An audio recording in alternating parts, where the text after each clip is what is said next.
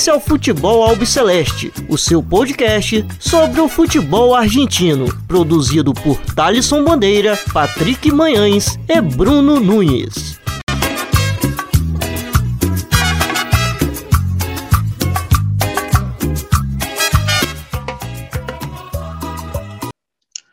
Salve, salve a todos vocês. Meu nome é Thaleson Bandeira e estou sempre na companhia do Bruno Nunes e do Patrick Manhãs. Na edição dessa semana a gente vai tratar de um assunto muito importante, é, é de um projeto do Rosário Central, é, que foi apresentado na última quarta-feira. Mas é, antes da gente entrar nesse assunto e também apresentar o convidado da semana do Futebol Celeste, quero saber como estão meus companheiros de toda semana aqui da bancada virtual do Futebol Celeste, meu caro Bruno Nunes, tudo bem com você? Fala, Thalisson, fala amigo e amigo ouvinte, Patrick mais uma vez, um abraço a todos, tema muito especial, tá bem legal, fora das obviedades de sempre, falar sobre é, a primeira divisão e o, o ascenso né, desde o do topo do iceberg até o, o fundo, já que estamos chegando em definições, final de ano. Então fiquem aí que tá bem legal o episódio de hoje. Patrick Mendes, tudo bem com você, meu caro? Saludo amigos, ao nosso convidado, ao nosso ouvinte. É, eu tô bem feliz com, com o tema do episódio de hoje, né? Porque é um tema em que esbarra muito no futebol, mas trata-se primeiro de sociedade. E eu estou muito feliz com, com o tema que vamos conversar hoje, vamos é, apresentar já já o nosso convidado. E além disso, temos também a Liga Profissional, a Copa Argentina, que infelizmente não acontecerá hoje na semifinal, Liga de Ascenso. Tá bem legal o episódio de hoje e eu espero que todos gostem. E uma pauta que surgiu é praticamente em cima da hora, né, Patrick? Que a gente estava procurando aí qual seria o convidado, o convidado dessa semana e é, a gente acabou vendo essa baita ideia idealizada aí pelo Rosário Central e última hora a gente vai conseguir trazer esse tema importante. Exatamente, né, Thalisson? É, para quem não sabe, o Rosário Central se tornou, nessa quarta-feira, o primeiro clube né, da Argentina e da América Latina a aderir à lei de cotas de trabalho para funcionários, é, funcionários trans. Né? A iniciativa ela foi promovida pela secretária de Gênero e Diversidade do Clube Canagem. Então, é um feito muito grande de uma felicidade única, né? Porque é, é uma conquista, né? É um título de muito orgulho pelo que fez é, nessa semana o Clube Canagem, o Rosário Central.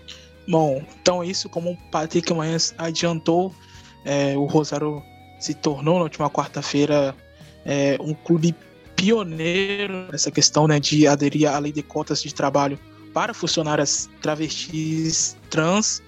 E com isso, o convidado de hoje do Futebol Celeste é o diretor executivo no Instituto de Políticas Públicas LGBTIQIA+, Esteban Paulon. É, Esteban, muitas graças. É, é um prazer falar com você. Obrigado. Como vai? Obrigado pela invitação e muito feliz Bem, de poder compartilhar com vocês a experiência do grupo travesti trans na, no clube de Rosário Central. Bom, é, vou estar iniciando é, a entrevista, esse projeto né, é, do Rosário Central, que é, surgiu ali da Secretaria de Gênero do Clube Canaja. Esteban, eh, pode falar sobre o projeto de, de la Secretaria de Gênero de Trau? Bueno, primeiro eh, tenho que dizer que nossa cidade, Rosário, é a primeira cidade da Argentina que implementou o cupo laboral travesti trans no ano de 2016. Então é um debate que está bastante instalado nossa cidade.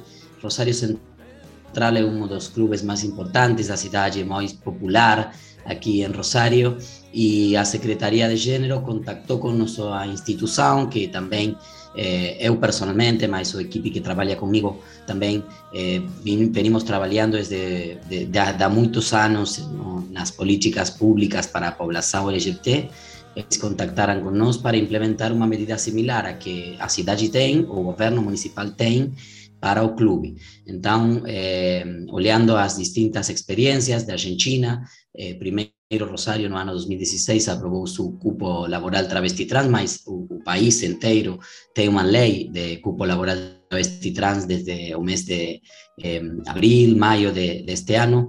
Então, evaluamos as distintas propostas e e fizemos uma, uma proposta para a comissão diretiva, para a Secretaria de Gênero, que, que teve que ser debatida no interior da comissão diretiva, mas eh, achou o consenso de todos os membros da comissão diretiva para poder aprovar eh, essa resolução. E também eh, tínhamos outra proposta que está na mesma resolução, porque eh, eh, é importante a incorporação de pessoas travestis trans como funcionários do clube, mas também é importante que aqui na cidade, na Argentina, eu acho que em Brasil também, muitas equipes de deportivos LGBT estão surgindo porque muitas pessoas do nosso coletivo não encontram seu espaço da prática deportiva, eh, sendo abertamente lésbica, gay, eh, bissexual ou, ou, travesti.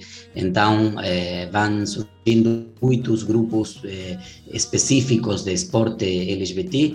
Aqui em Rosário temos muitos, temos já dois dois ou três anos eh, concursos, eh, torneios nacionais da, da inclusão para o, o esporte eh, em pessoas LGBT. Então, a segunda parte dessa resolução também é bem bacana, porque eh, propõe que o clube eh, possa assinar compromissos com essas equipes para convidá-los a praticar seus deportes dentro da instituição. Então, temos a visibilidade do nosso coletivo em duas vias.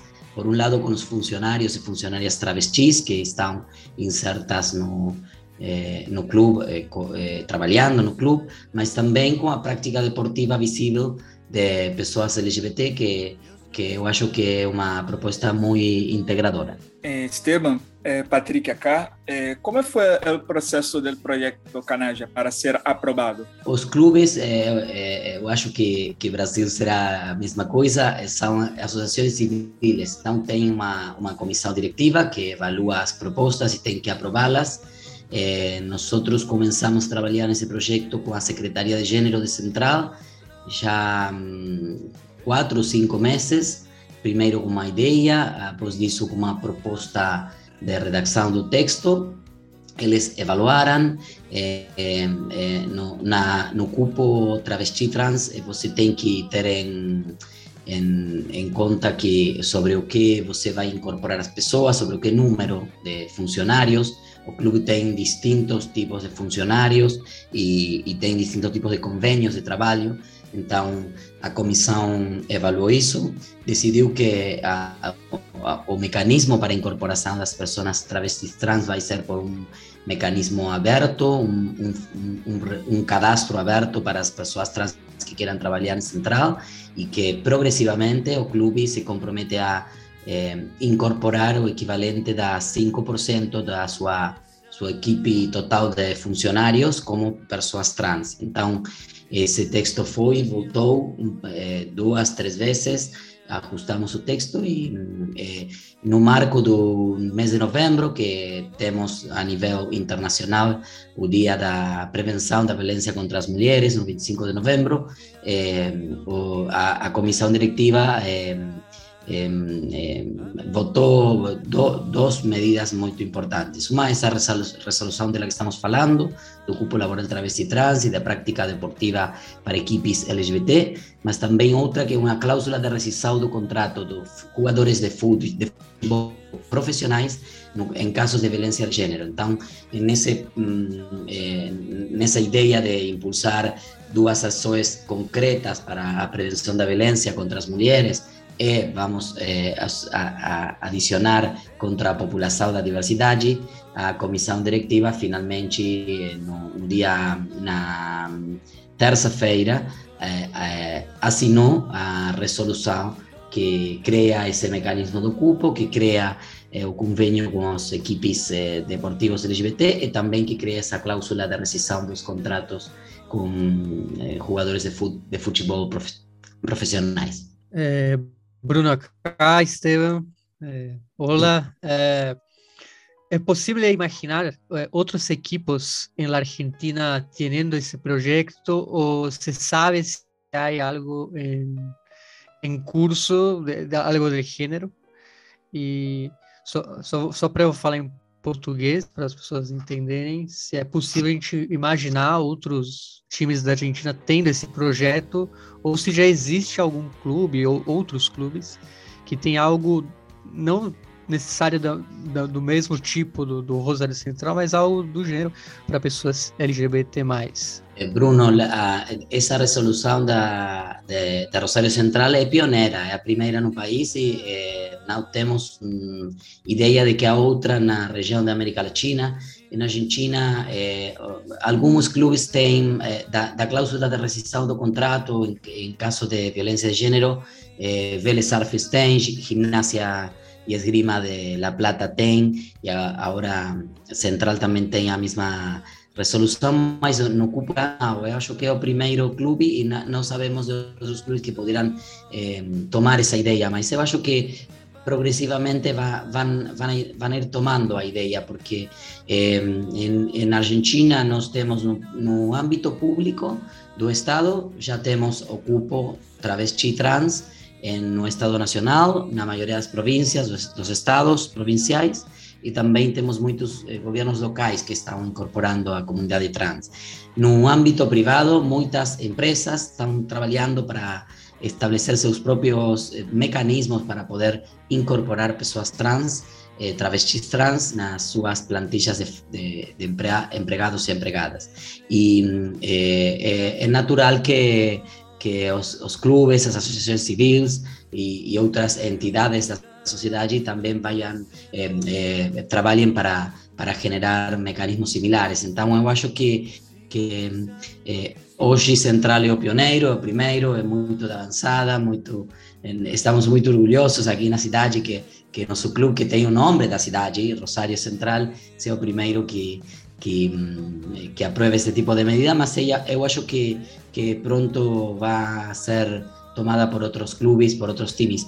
Eh, também eh, eh, aconteceu da, do mesmo modo com o futebol feminino. Começou São Lourenço Almagro como o primeiro equipo que foi profissionalizado para a prática do futebol feminino e, e eh, hoje todos os clubes têm eh, futebol feminino. Então, eu acho que, que eh, é, uma, é uma medida que excede um, um, time ou um clube como Rosário Central, que é muito importante, um dos, dos clubes mais importantes da Argentina no futebol, é, é, muito importante, mas eu acho que, que é uma, um debate que se dá em toda a sociedade.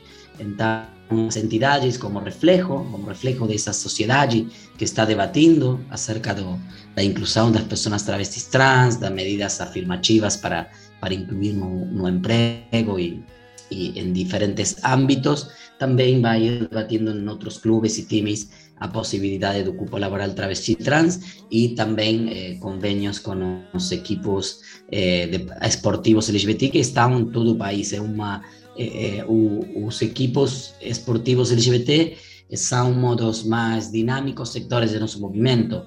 Eh, após a aprovação da, das leis de matrimônio igualitário, identidade de gênero, eh, muitas pessoas de, de, nosso coletivo estão organizando suas próprias práticas esportivas e eu acho que, que isso também é bem bacana e vai contribuir a que outros clubes e times adopten a misma medida que, que Rosario Central.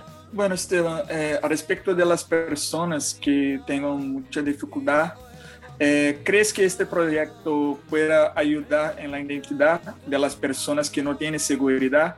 Eh, perguntei se com esse projeto possa ajudar é, pessoas que tenham muita dificuldade em si assumir trans ou qualquer outra bandeira associada ao LGBTQIA+. Seguro, eh, eh, o esporte é um dos âmbitos mais eh, resistentes aos avanços da sociedade eh, em matéria de direitos LGBT. Há, há pouco tempo vi, eh, ouvimos, vimos a, a, a saída do, do, armário, saída do closet do Josh Cavallo, o jogador de futebol eh, de, australiano, e foi, foi muito duro para ele mesmo, chorando e muito muito angustiado por ter, ter, que contar, confessar quase a sua orientação sexual. Então, é, eu, eu digo que a, o futebol é uma das últimas resistências do masculinismo hegemônico em nossa sociedade. E o esportes é, é, é um, um, um dos, dos âmbitos que não consegue terminar de ser aberto para a diversidade sexual. Então, é, eu acho que é, seguramente as pessoas que são a torcida de um clube, que seu clube possa identificar com, com a diversidade, possa ser visível, o seu compromisso com a diversidade é a mesma coisa que um partido político, que, uma, que o que passa em uma família, uma escola, em uma universidade. Não?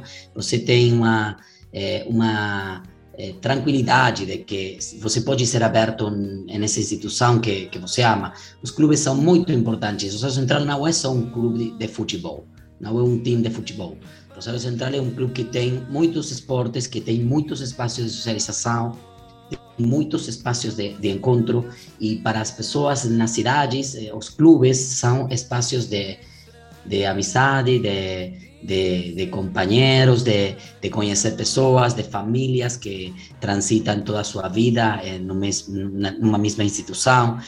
Entonces, que el club sea abierto permite la idea de que las personas que van, que concurren a los clubes también sean abiertas. Y eh, adicionalmente, creo que, que a, para la sociedad aporta mucho en esa idea de que tenemos que comenzar a hablar acerca de la diversidad sexual no esporte tenemos que comenzar a trabajar para que eh, esa visibilidad de la diversidad sexual los esporte sea algo um, cotidiano y tenemos que empezar a, a trabajar para que cualquier eh, jugador de fútbol o esportista profesional pueda hablar sobre su sexualidad sin problema.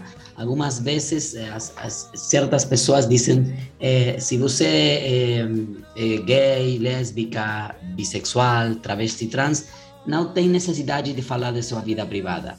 Mas quando Lionel Messi sube uma, compartilha uma fotografia em seu Instagram com, com Antonella e seus meninos, está falando de sua vida privada está falando de sua sexualidade, está falando de sua heterossexualidade. Então, por que eu não posso falar da minha família, da minha sexualidade e posso ser também um, deportista de elite? Então, há muito prejuízo, há muito ódio, há muito, muita vergonha eh, dentro do, do âmbito esportivo e eu acho que medidas como esta contribuem a que a que isso seja o, o que Jorge Cavallo fez a semana passada, com muito dolor, e muito impacto, seja algo cada vez mais cotidiano. Tem que ser algo do, do dia a dia. Se, eh, com, com de ligas, de, de países, de torneios, de, de copas que, em futebol que há no mundo, eu não acredito que somente Josh Cavallo é gay. Eu acho que há muita gente no nosso coletivo. No futebol, no futebol feminino é muito mais visível, a, a, as lésbicas são muito mais visíveis. Eh, na secção argentina temos incluso uma pareja, um casal que tem uma filha e são visíveis, mas eh, no, no hipercompetitivo futebol masculino eu, eu não acredito que somente Josh Cavallo é, é, gay. Eu acho que há muitas pessoas que são gays e que muitos varões que são gays, mas não, não o ambiente do futebol não admite a traição da, da masculinidade. Então, temos que falar e trabalhar sobre isso para que as pessoas sejam mais livres e possam falar de sua sexualidade, de sua vida privada, de sua vida afetiva libremente, sin ningún tipo de, de, de vergüenza. Perfecto. Eh, y a respecto del proyecto, eh, ser idealizado por la Secretaría de Diversidad y Género de Rosario Central, ellos tuvieron algum contato contigo? É, estou perguntando se, no caso da.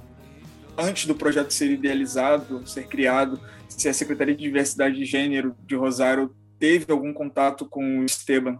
Sí, eh, eh, o proyecto fue trabajado en conjunto. Eles tinha, tinha uma a ideia de impulsar dentro da comissão diretiva o projeto, mas não tinha a técnica para elaborá-lo, então contactaram com o instituto que eu dirijo, eu conheço algumas pessoas que estão na comissão diretiva e trabalhamos juntos eh, com a ideia de, de tomar experiencias previas y también eh, establece a inscripción, o cadastro aberto para todas as pessoas trans que queiram trabalhar no, no Rosário Central, tem que fazer uma seleção. É, é, é seguro que, que a nossa instituição, mas outras instituições que também trabalham na nossa cidade por os direitos das pessoas LGBT, especificamente pessoas trans, vamos estar colaborando também no processo de seleção, para que seja um processo que que sea transparente, que, que todas las personas puedan cadastrarse sin problema y que eh, se, dependiendo del perfil que, que el club está buscando, para qué tareas eh, dentro de la institución podamos incorporar muy pronto, acho que antes del fin de año las primeras personas trans van a ir, van a ir ingresando a Rosario Central. Fue un trabajo conjunto, eh, nossa instituição faz esse tipo de trabalho, de assessoramento, eh, de, de trabalhar na, formulação de políticas, de práticas inclusivas para a diversidade sexual, mas a, o trabalho político de lograr o consenso dentro da comissão diretiva é um trabalho da Secretaria de Mulheres e Diversidade Central e, é um, um hermoso trabalho, é, muito potente, mas é complicado, porque você tem que eh, llevar estos estas, estas ideas, estos debates a un ámbito que no tengo costumbre de hablar de eso, mas eh, fue una, una, una, experiencia muy bacana y, y, y uh, se logró, así que estamos muy felices por eso y vamos a colaborar también en la implementación das, das duas medidas, da, do cupo y do, dos eh, convênios com os equipos esportivos da diversidade sexual na cidade. É, a gente sabe que na Argentina, os Barras Bravas é, em questão tem alguns cantos, como é o caso é, da enteada do Novo Chicago para o Almirante Brau. Você acredita que alguns clubes deveriam receber algum tipo de punição devido a esses cânticos? Eh, eso es establecido por la FIFA y también aquí a, a Asociación de Fútbol Argentino, que a AFA, eh, como miembro de la FIFA, tiene la misma mesura. Eh, eu não lembro se en algún momento eh, foi, foi aprendido, castigado algunos dos clubes que tem esse tipo de expressões, mas eu acho que é muito importante educar também aí um dos principais insultos quando eu trabalho com, a, com, com empresas, com escolas, com, com meninos, acerca da discriminação e, e a sexualidade, etc., é, sempre falo do mesmo exemplo, não? É, é muito comum, academicamente ou formalmente, nós falamos de um varão gay, uma, uma, mulher, uma mulher lésbica, uma pessoa travesti, transexual, mas eh, sempre falo da, da, da, das barra bravas e do, dos cantos na, na, nos partidos de futebol, que eh, um clube a outro canta que te, los de los de River são todos putos, não diz que é gay. Então, o puto é um insulto, maricón, eh, trava, travesaños, são insultos que estão muito difundidos no futebol, al menos aqui na Argentina. E, assim como outros da señalar a nacionalidade das pessoas, é decir, todos os de boca são bolivianos, são paraguaios, são peruanos.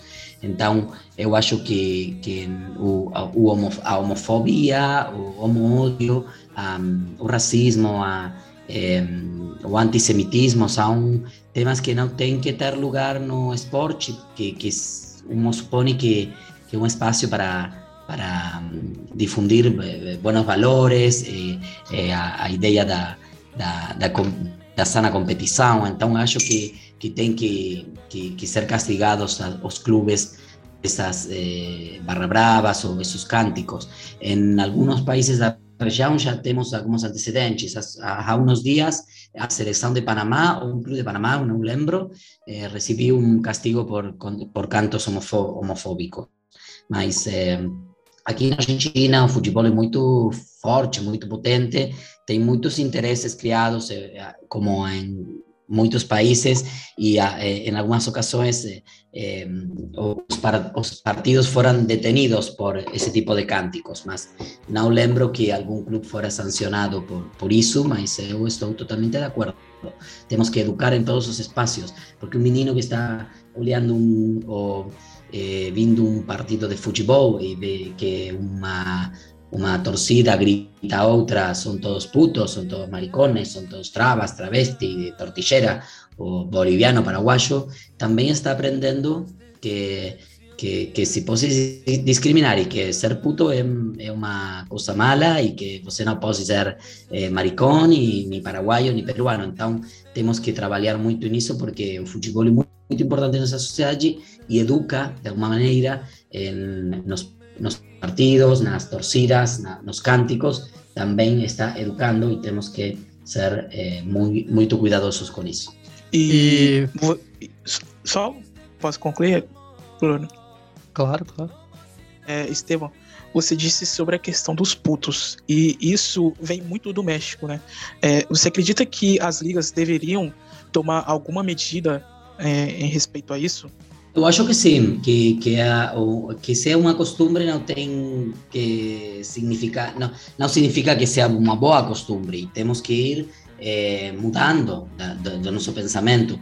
Aqui, por exemplo, Eh, voltando para o caso de Rosario Central, eles, eles da Secretaria de Gênero e Diversidade têm eh, aulas para os jogadores das inferiores, da, das categorias, muitos meninos e meninas de, de, outros, de outras cidades, po, povos vêm para Rosário, vivem aqui, eh, eh, começam muito muito cedo sua prática esportiva, então nesses espaços se estão fazendo aulas, eh, de sensibilização para para não discriminar, para a igualdade de gênero, para não para falar sobre a violência de gênero, sobre a discriminação. Então, eu acho que é muito importante e uma das dos modos que as torcidas podem aprender é, é se você é, quita os pontos ou, ou castiga a, o, o, desempenho de deportivo do clube.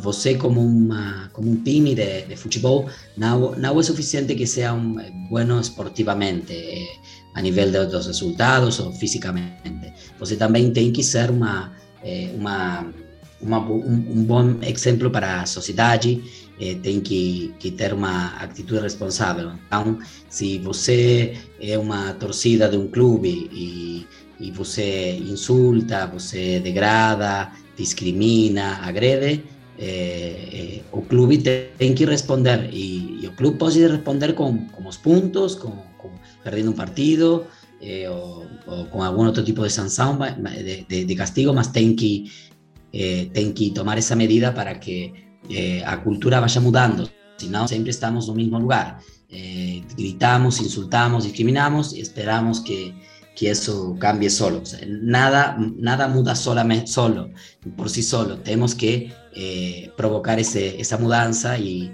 e por isso é importante, a vezes com a educação, a vezes com o castigo.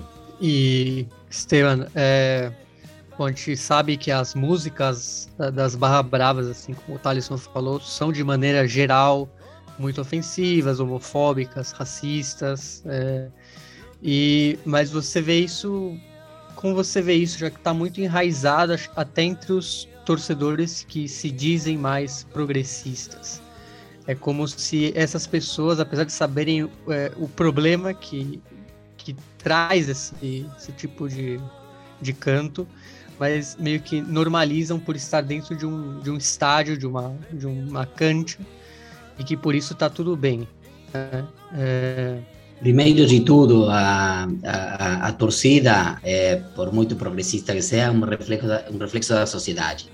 Então, é, muitas pessoas, é, não só no futebol no esporte, também na vida cotidiana, muitas pessoas é, no público, quando são elas solas falando, muito bem, bacana, são progressistas, são abertas, eu respeito isso. E após isso, na, na, no meio da barra brava, da torcida, no meio do partido, você é parte de um grupo mais eh, grande e eh, então todo mundo canta e eu vou cantar e, e nesse momento me, me permito falar desse modo, me permito falar de puto, me, me permito falar de maricão.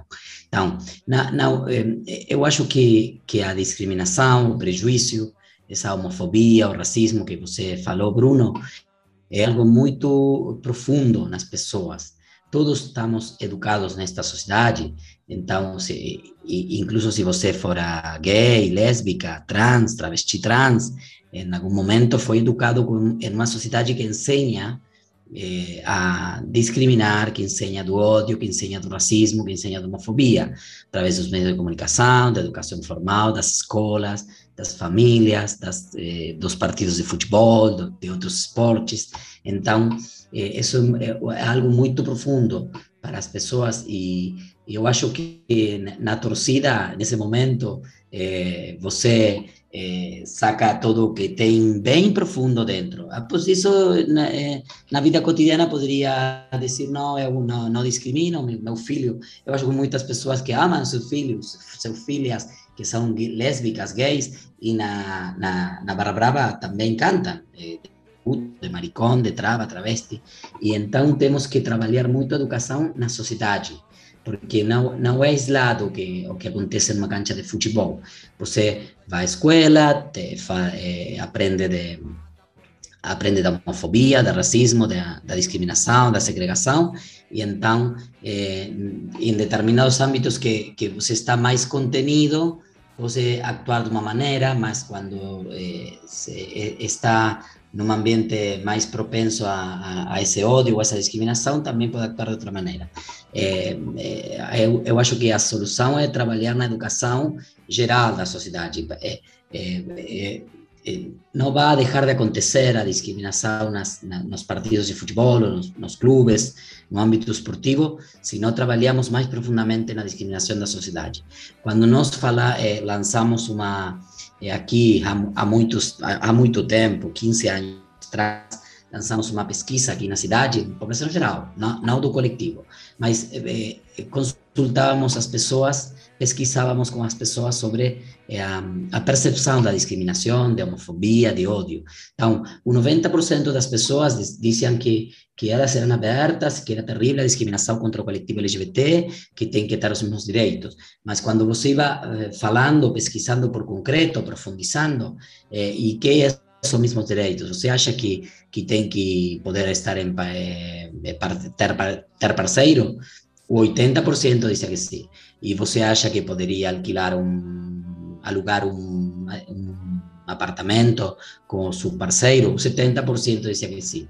E você acha que talvez, então, quando perguntávamos por o matrimônio, só 40% estava de acordo. Quando perguntávamos por adopção de meninos, só 30% estava de acordo. Quando perguntávamos se queria ter um vizinho gay, lésbica, trans, só 10% dizia não tenho problema com um vizinho eh, LGBT. Então, eh, temos uma, uma eh, vivimos numa sociedade complexa temos distintos níveis de, de, de, discriminação, de inclusão, de aceitação, de tolerância, e temos que trabalhar com isso. Então, se não modificamos a sociedade geral, não vamos a ser suficiente com a modificação numa, num estádio, porque então você, durante o partido, nadie vai cantar de puto maricón, mas quando saímos do partido, pode, eh, no, eh, no, empezamos a golpear al, al oponente, insultar e, e na vida cotidiana também podemos seguir discriminando. Então, temos que trabalhar em todos os planos, no esporte, com medidas como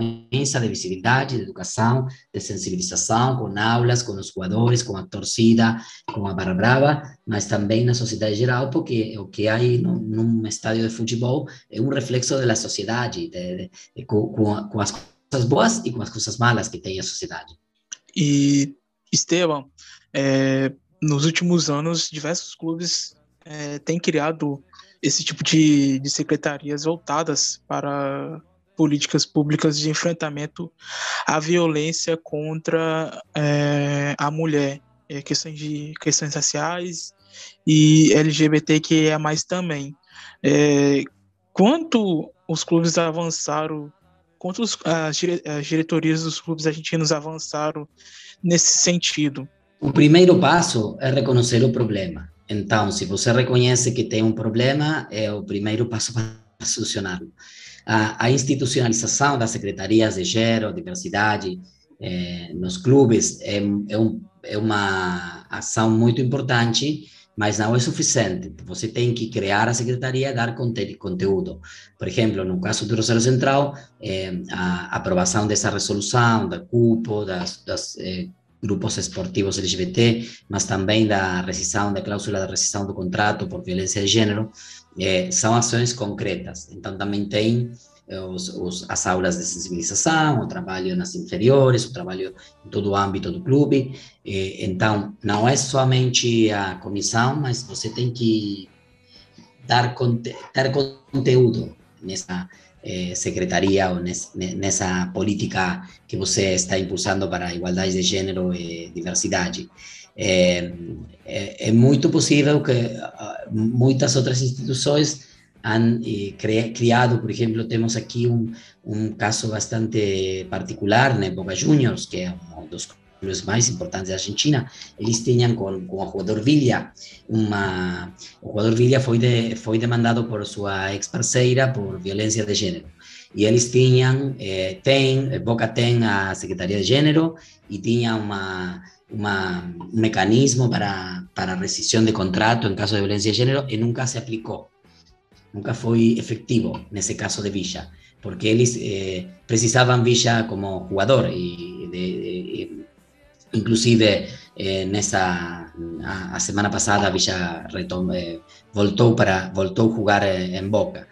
Então, você tem um mecanismo, você tem a secretaria, mas sobre um caso particular você decide se aplica ou não o mecanismo, dependendo do que eh, o, o, que para sua mirada eh, conviene ao clube.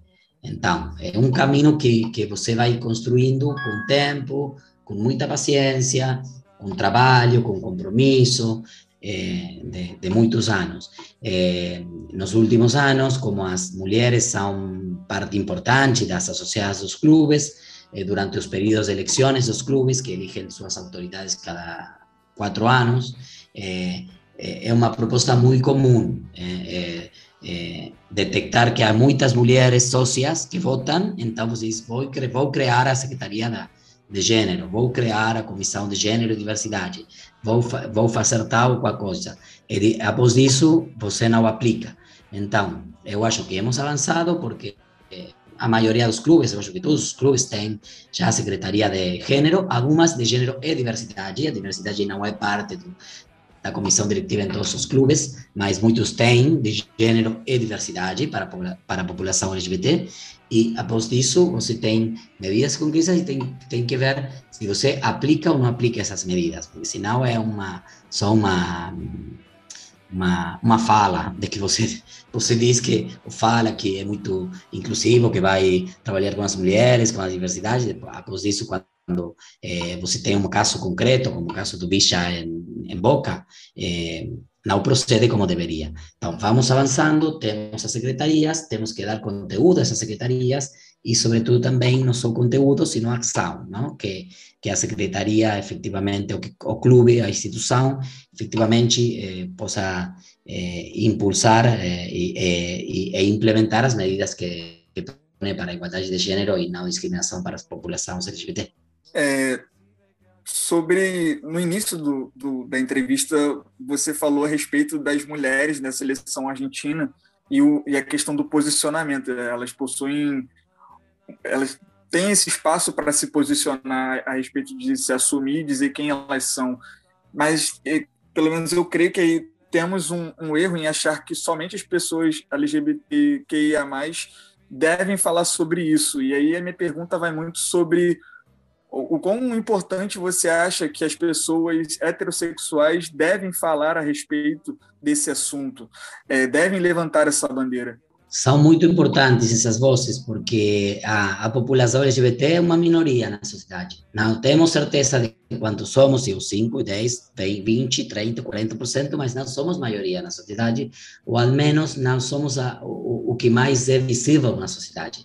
Se você olha a seu alrededor, no, na, na, sua família, nos seus amigos, na, nos clubes, na, na, na mídia, você vai, vai ver muitas mais pessoas heterossexuais que pessoas do coletivo LGBT. Então, como uma população minoritária que ha sido excluída, que ha sido eh, vítima do ódio, da, da homofobia, eh, da segregação, temos que trabalhar para construir uma maioria com, com aliados e aliadas. Então, é, é, muito importante a palavra das, das pessoas heterossexuais como aliados, como aliadas. Quando Josh Cavallo saiu, saiu do armário, muitos eh, jogadores, Piqué, eh, Neuer, eh, Griezmann, eh, muitos eh, jogadores de futebol muito importantes na, na, no futebol internacional, muito mais importantes que Josh Cavallo, que é um jogador da liga australiana, falaram de, seu apoio, expressaram seu apoio para o Josh Cavallo e para a visibilidade LGBT no futebol. Então, é, é muito importante essa aliança, esse trabalho conjunto, especialmente num âmbito que é muito machista, que é muito fechado. É, é, o, o, o, futebol é, uma, é um espaço muito hostil para a diversidade sexual. Então, então ter aliados visíveis, importantes no debate do futebol. Não? Estou falando de jogadores que são super estrelas, que, que têm uma, um, uma, um predicamento muito, muito forte sobre as pessoas que são referências do futebol em seus clubes, em seus selecionados nacionais, e, e essas vozes são é, é, sumamente importantes, são, são vozes que têm que estar. Tem, temos que construir essas alianças que para, para, para mudar a sociedade. É, é, no primeiro termo, com a visibilidade da nossa comunidade, é, que é que você não pode falar sobre a diversidade, sobre gênero, sem as mulheres, sem a população LGBT, pero, tam, pero tem que falar conjuntamente com a população LGBT, com as mulheres, também com, a, com, com os varões, com os, com os homens e com a população heterossexual, que, que, que é mais frequente, mais visível em nossa sociedade, que, que é a que ocupa os, a, a, maioria dos, dos postos de decisão, de, de referência a, a nível internacional, e então com isso é, é, é uma, é uma man, maneira de, de construir essa mudança social que queremos alcançar. Indispensável para nós o apoio dos aliados e aliadas heterossexuais. E, bom, Esteban, temos eleições é, no domingo e um pouco como você vê o panorama dessas eleições para as políticas LGBT que há mais. E também há uma parte vamos dizer vamos dizer mais complicada que atualmente a Argentina vê o crescimento de um candidato de extrema direita como o Javier Milei que abertamente fala sobre ideologia de gênero entre outros discursos vazios é, e como a gente já sabe, né, a população LGBTQIA+, aqui no Brasil, por exemplo, desde de que o Bolsonaro foi eleito, tem um, um, pé atrás, tem mais medo por conta que dá uma certa liberdade das pessoas que são homofóbicas saírem, vamos dizer, do armário da homofobia e praticarem atos violentos até. Temos o espelho do Brasil, com Bolsonaro e as suas medidas de, de, de discriminação, a ideologia de gênero. Temos o espelho da Espanha, com o Vox e também uma, um uma discurso, uma fala muito odiante, especialmente contra as pessoas migrantes, mas também contra o coletivo LGBT. Aqui na Argentina, após a aprovação do matrimônio igualitário, foi no ano 2010, já temos 11 anos do matrimônio igualitário, a maioria dos setores políticos democráticos tem um, um acordo sobre o suporte ao coletivo por supuesto com diferenças, temos os partidos mais de esquerda, mais progressistas, mais liberais, liberais no, no, no bom senti sentido da, da palavra liberal, não, não, do sentido do Milley, mas um liberalismo que, que crê na, nas liberdades individuais das pessoas, temos essa, essas forças políticas, que são maioria que apoiam a, agenda LGBT, eh, o, o, cupo laboral travesti trans na Câmara de Diputados e Diputadas da, do país foi aprovada por, por enorme maioria, por, por votos, tuvo muito poucos votos em contra e eh, efectivamente eh, eh, a aparição dos personagens como Javier Milei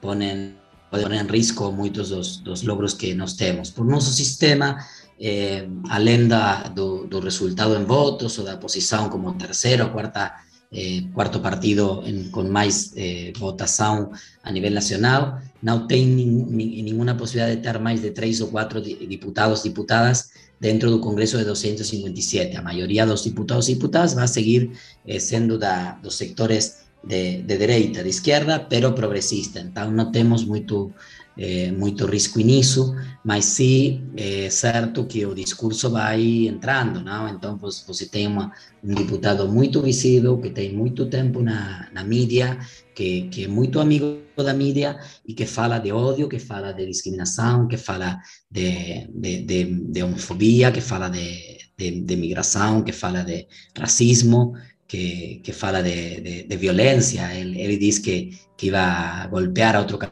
não, não tem nenhum problema em falar qualquer coisa. Então, eh, a, as eleições do, do próximo domingo, eh, eu acho que vão ter eh, muito impacto no rumbo do país, mas no rumbo econômico, laboral e, e social. Estamos num momento de crise e muito complicado, muito muito delicado, com a, com a economia muito mal e, e com, a, com um governo muito débil, e então essa eleição que provavelmente o governo perda este, pode, pode provocar algumas, algumas eh, dificuldades a nível social, mas não diretamente com com a temática LGBT, onde há um acordo transversal de muitos partidos, da maioria das bancadas do Congresso, em que eh, temos que continuar avançando, defender os direitos que hemos conquistado e, co continuar avançando com os direitos que, que todavía temos pendentes. Temos dois ou três leis eh, que estão debatendo no Congresso, a nova lei de Viaga, a, a lei integral para pessoas travestis trans, que, que inclui as, as crianças trans e as pessoas adultas a vivienda e outros temas. Temos também uma lei contra a discriminação, que temos pendente de aprovação no Congresso, mas eh, sobre isso há acordo na maioria dos, dos, das bancadas e seguramente estas min voces minoritarias da direita, reaccionária, da, da direita homofóbica, da direita racista, da direita eh, eh, misógina, seguramente vai ter, vai ter eh, repercussão dentro da, do Congresso, mas não tem possibilidade concreta de, de mudar ou de, de alguma votação ou, ou forçar alguma votação contra os direitos das pessoas LGBT. Então é isso. Finalizamos aqui a entrevista com o Esteban é um prazer enorme falar, falar com ele sobre um assunto muito importante. Esteban, que é diretor executivo é, do Instituto de Políticas Públicas LGBTI, é, também já foi ex-presidente da Federação Argentina LGBT. É, Esteban, muitíssimas graças por a participação aqui em nosso podcast, de verdade. Obrigado a vocês, hein? sempre disponível para, para falar com vocês. Então, Muito isso, obrigado, Esteban. Obrigado. Então, então é isso, Esteban Paulon esteve aqui é, participando do futebol Alves Celeste para falar sobre essa, essa iniciativa promovida pela Secretaria de Gênero e Diversidade do Clube Canaja. Então é isso, muchachos. É, muito, muito boa a entrevista que acabamos de fazer aqui com Esteban.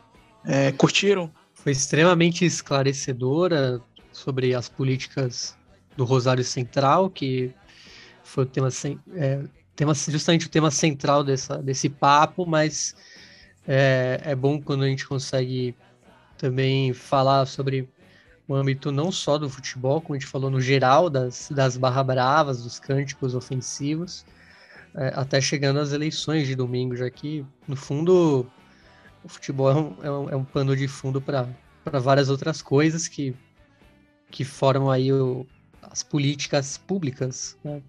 justamente o, o Esteban nos ajudou a, a, elucidar bastante aí sobre esses assuntos.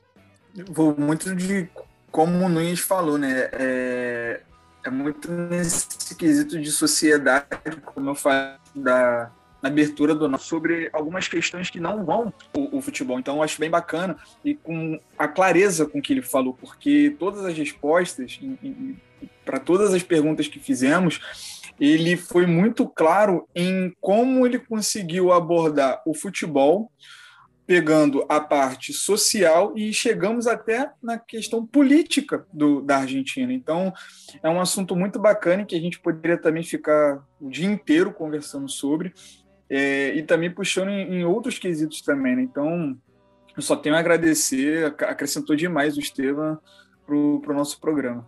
Então, é isso, seguimos aqui com a edição do Futebol Celeste para falar sobre a Liga Profissional, passar aqui rapidamente sobre a Liga Profissional que, bom, Bruno, é, já pode carimbar ali a faixa, já pode carimbar o título de é campeão para o River Plate, que na última é, dá que no, pra... que no último domingo que no último dá domingo, a estrela já. É, Olha é, ele. Que, que no último domingo goleou o Patronato por 5 a 0 com quatro gols do Julian Alves.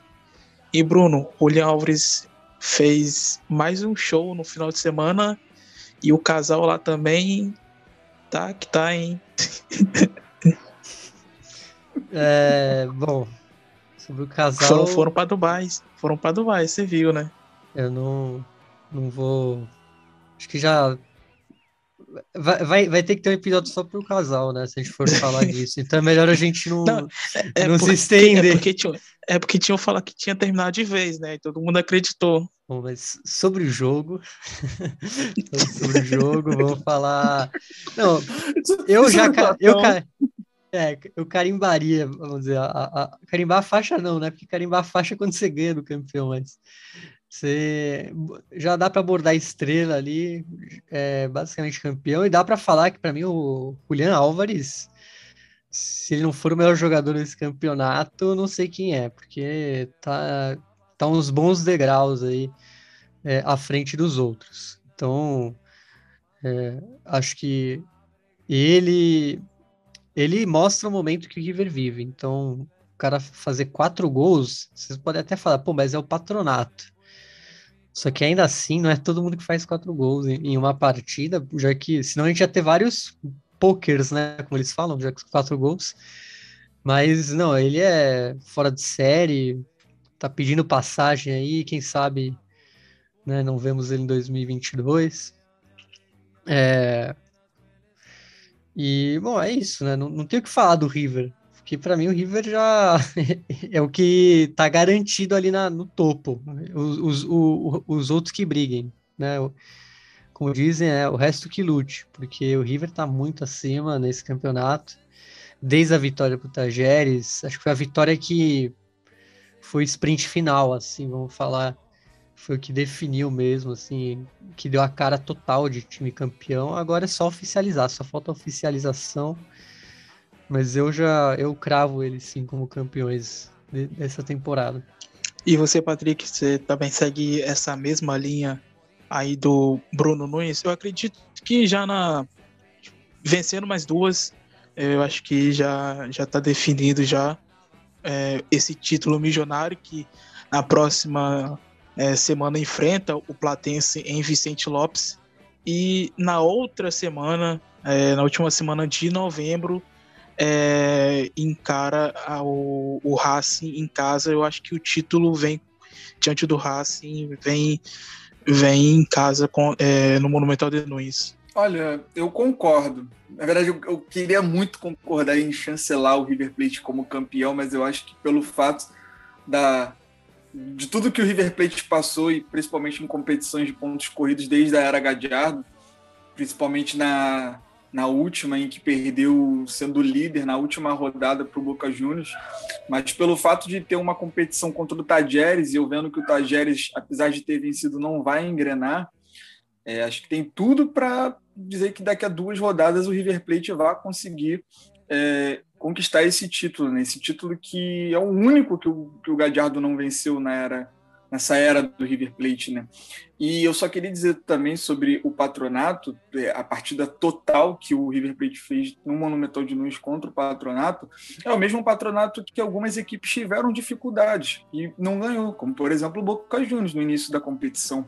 O Boca Juniors, que era um time muito superior, não venceu. Então, para muita gente dizendo que ah, é um time limitado, realmente é um time limitado. Boa parte dos gols contra o River Plate foram de falhas mas eu não acredito que uma equipe conseguiria ser tão superior é, como foi o River Plate, jogando dentro de casa para sua torcida. Então, é, só mostra como é esse River Plate do Marcelo Gadiardo, que para mim é, é, um dos melhores assim da, da, própria era, da própria era Marcelo Gadiardo no quesito de peças, de, de, de quesito de combinação, de combinações, a, a, as possibilidades de você conseguir montar um time competitivo, técnico e sendo superior ao adversário. E eu queria só destacar não só o, o Julian Álvares, como também a evolução do Palavestino, né? Nessas últimas rodadas, ele tem se carimbado como um jogador muito útil e porque não titular dessa parte de, dessa equipe, né?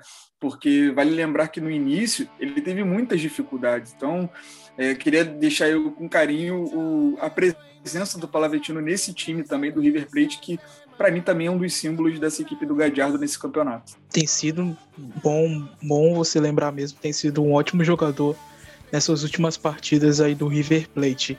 Bom, é, no encontro entre Godoy Cruz e Tajeres, que seria a prévia de hoje, se acontecesse no caso, entre Godoy Cruz e Tajeres, válido pela Copa Argentina, mas a partida foi adiada para 1 de dezembro.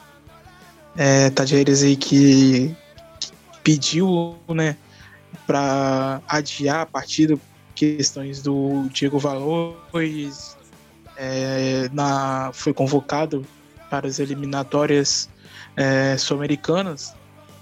É, a gente viu que no jogo de sábado o, o time aí do Cacique Medina levou a melhor fora de casa, né? Venceu por 2 a 0 lá em Mendoza. Bruno, é, bom, fala um, um pouco sobre essa partida e esse adiamento aí, você acha que tem algum clube que se saiu melhor é, desse, dessa partida adiada aí? Ah, quem saiu melhor foi quem conseguiu é, adiar, porque pô, você conseguir ir só por um jogador, eu sei que ele é importante, mas acho meio exagerado, assim. Acho que.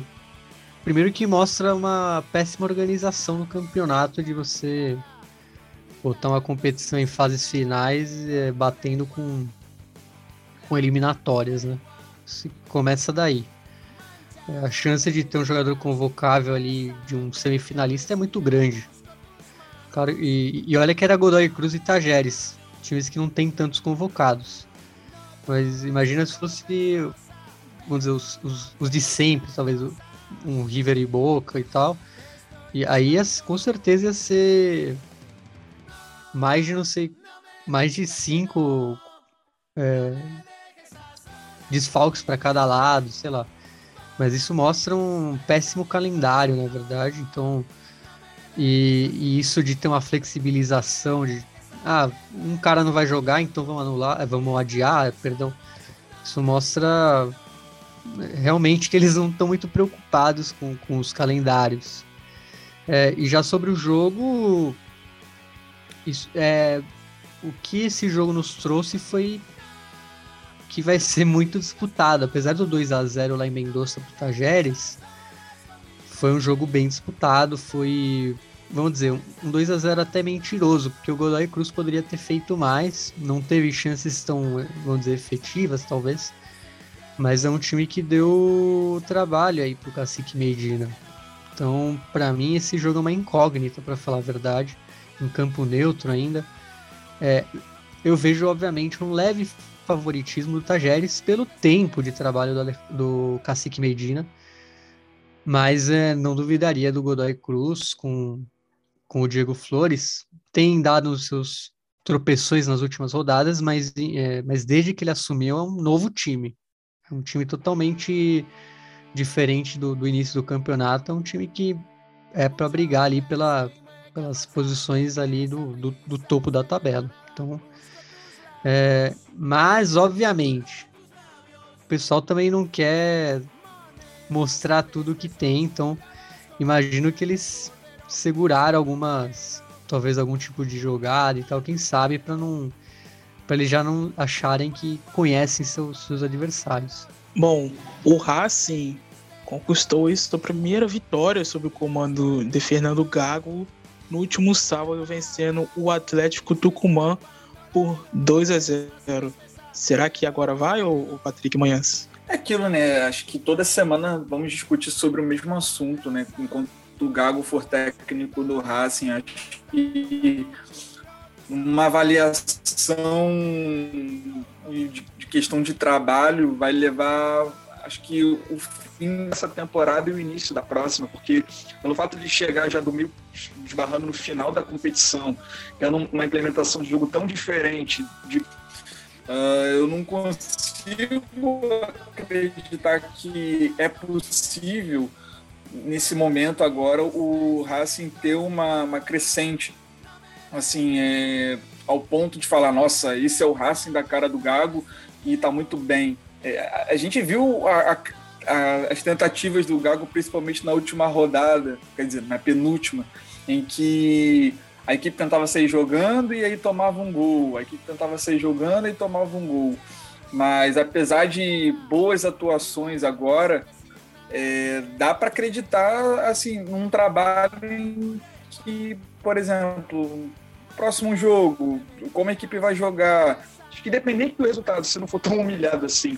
Então eu creio que para o Racing agora é uma questão de tempo. Sabe? Isso, é, é, resultado. Mas desde que não seja aqueles resultados como estava acontecendo no Aldo Civi, uma equipe que era tão limitada tecnicamente e também taticamente, acho que se isso não acontecer, acho que vai dar tempo para o Gago implementar seu estilo de jogo. Como eu falei, é, infelizmente é tempo. Não acho que o que vai ser dessa temporada, faltando agora cinco rodadas, é que vai definir se, se o Gago deu certo ou não como técnico do Racing. Bruno, quero destacar aqui é, o defensivo Urtícia do Sebastião BKTS, que vem numa ótima sequência aí nas o Rosário Central é, na última sexta-feira por 3 a 0 time aí de Florencio Valera que tá na briga ali por uma vaguinha é, na Sul-Americana de 2022 e bom, é, tem vencido, tá com uma sequência incrível, né? Realmente, Thalisson, são se não me engano, são três vitórias é, em sequência, né, mas invencibilidade muito maior que isso. É, e ganhando contra rivais é, diretos, vamos, dizer, vamos falar assim. Recentemente venceu justamente o Racing do Gago, é, venceu o Rosário Central, já tinha vencido o Platense, né, acho que há, há uns, umas três rodadas atrás. E ganhou com muita hierarquia desse Rosário Central, que é um time eu gosto muito do trabalho do, do Kili Gonzalez, mas o, o BKTS não, não deu chances aí com, com o time que ele botou em campo. É, pode não ter até dominado a posse de bola, que foi um é, é algo meio estranho para jogos é, do BKTS, mas é, foi muito efetivo, que é o que interessa no fundo. Né? A gente não quer saber de, de posição de bola se não tiver o resultado. E ele foi muito efetivo, o time amassou o Rosário Central, muito mais eficiente. Merentiel muito bem, Walter Bo, Pizzini, né, os três que marcaram. E não sei, eu esse time tá também tá numa, numa fase que ele tá, ele pegou uma sequência que é para, vamos dizer, não duvidaria brigar ali por uma por uma um vice, não sei, time com que tem ainda essa chance, por que não? E garantir, né? Se garantir numa, numa competição internacional. Você, você falando em vice, a, a última vez foi, foi dessa maneira, né? Enfileirou ali uma, um, uma sequência muito boa de vitórias, vencendo. É, e olha só, vencendo só no, ali nos acréscimos, nos minutos finais, e o e o Racing só ganhando também, os torcedores do Racing ficavam loucos. Porque o Racing vencia e, e, e, o defesa jogava depois, ia lá e vencia quando o time do, quando os torcedores do Racing achavam que o DFC ia perder, o time ia lá e ganhava no minutos finais da partida. Não, e é importante porque a tabela anual, o Defensa e Justiça é o décimo, com 46. Né, ele está a um ponto do Racing, que é o primeiro, vamos dizer, classificado a, uma Copa Internacional, né? A Copa Sul-Americana de 2022. No momento, o Defensa não, não teria nenhuma vaga. Então você vê como é importante essa arrancada que o time está tendo agora. Sobre o Defensa, eu só queria, é, nesse, no comentário né, que o Nunes falou a respeito da posse de bola do BKSS, Nessa passagem agora do, do BKSS pelo Defensa e Justiça, eu acho muito interessante a tentativa dele abordar outras maneiras de jogar que não sejam pela posse de bola.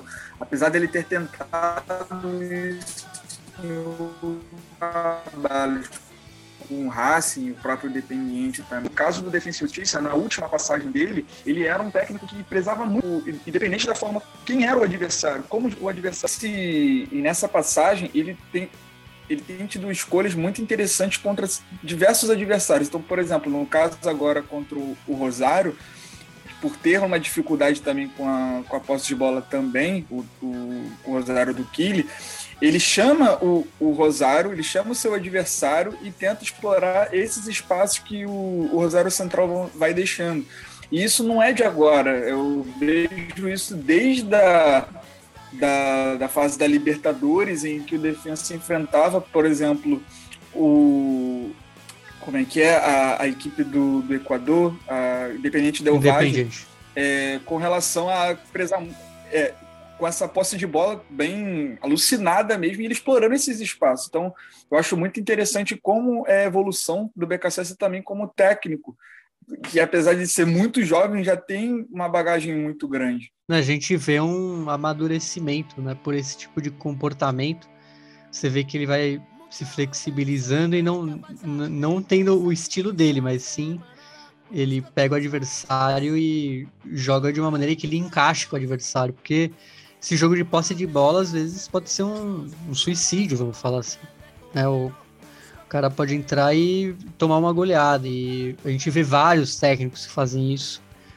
E, e, o BKTS a gente vê desde realmente desde a Libertadores, desde essa nova passagem dele pelo defensa, é um, um time, vamos dizer, ele, ele se ele precisar jogar com posse de bola, ele joga, mas se não precisar também, ele, ele se adapta a isso. E bom, no encerramento da rodada, o Boca Juniors venceu o Aldo Civi por 3 a 0 Uma ótima partida aí do Edwin Cardona e Vidia é, voltando a marcar depois de um longo tempo. Depois por esse retorno. É...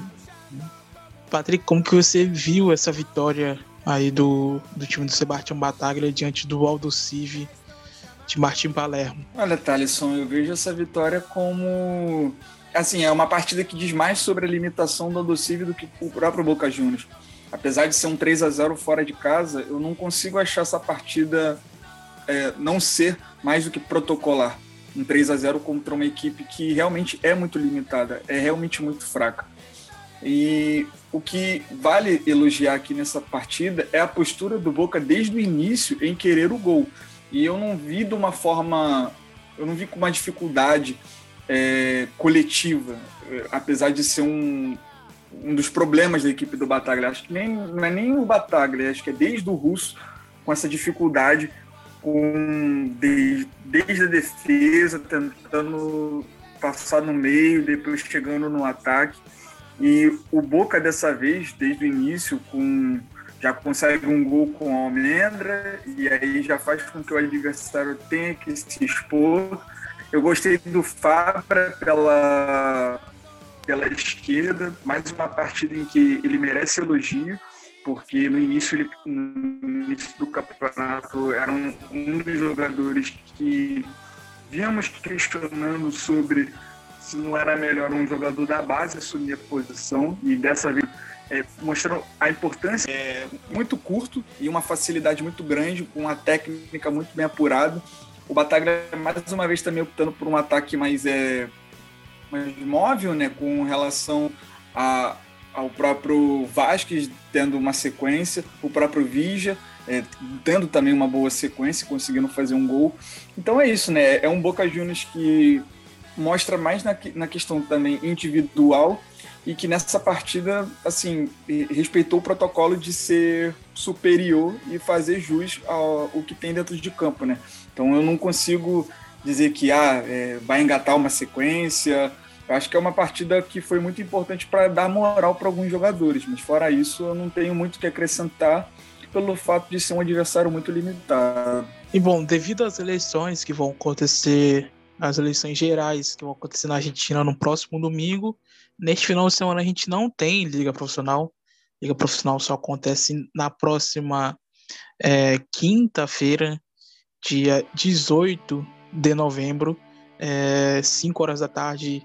Então temos União de Santa Fé e Defesa e Justiça 7h15 da noite, Patronato e Lanús. E fechando a quinta-feira, 9h30, Banfield e Aldo Civi. Na sexta-feira, 7. Perdão, é, 5 da tarde, Estudiantes e Huracan. 7h15 da noite, São Lourenço e Rinassi Esgrima de la Plata.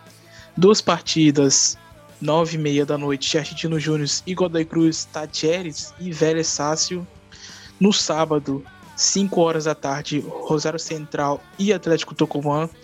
9 e 15 da noite, Boca Juniors e Sarmento de Junín.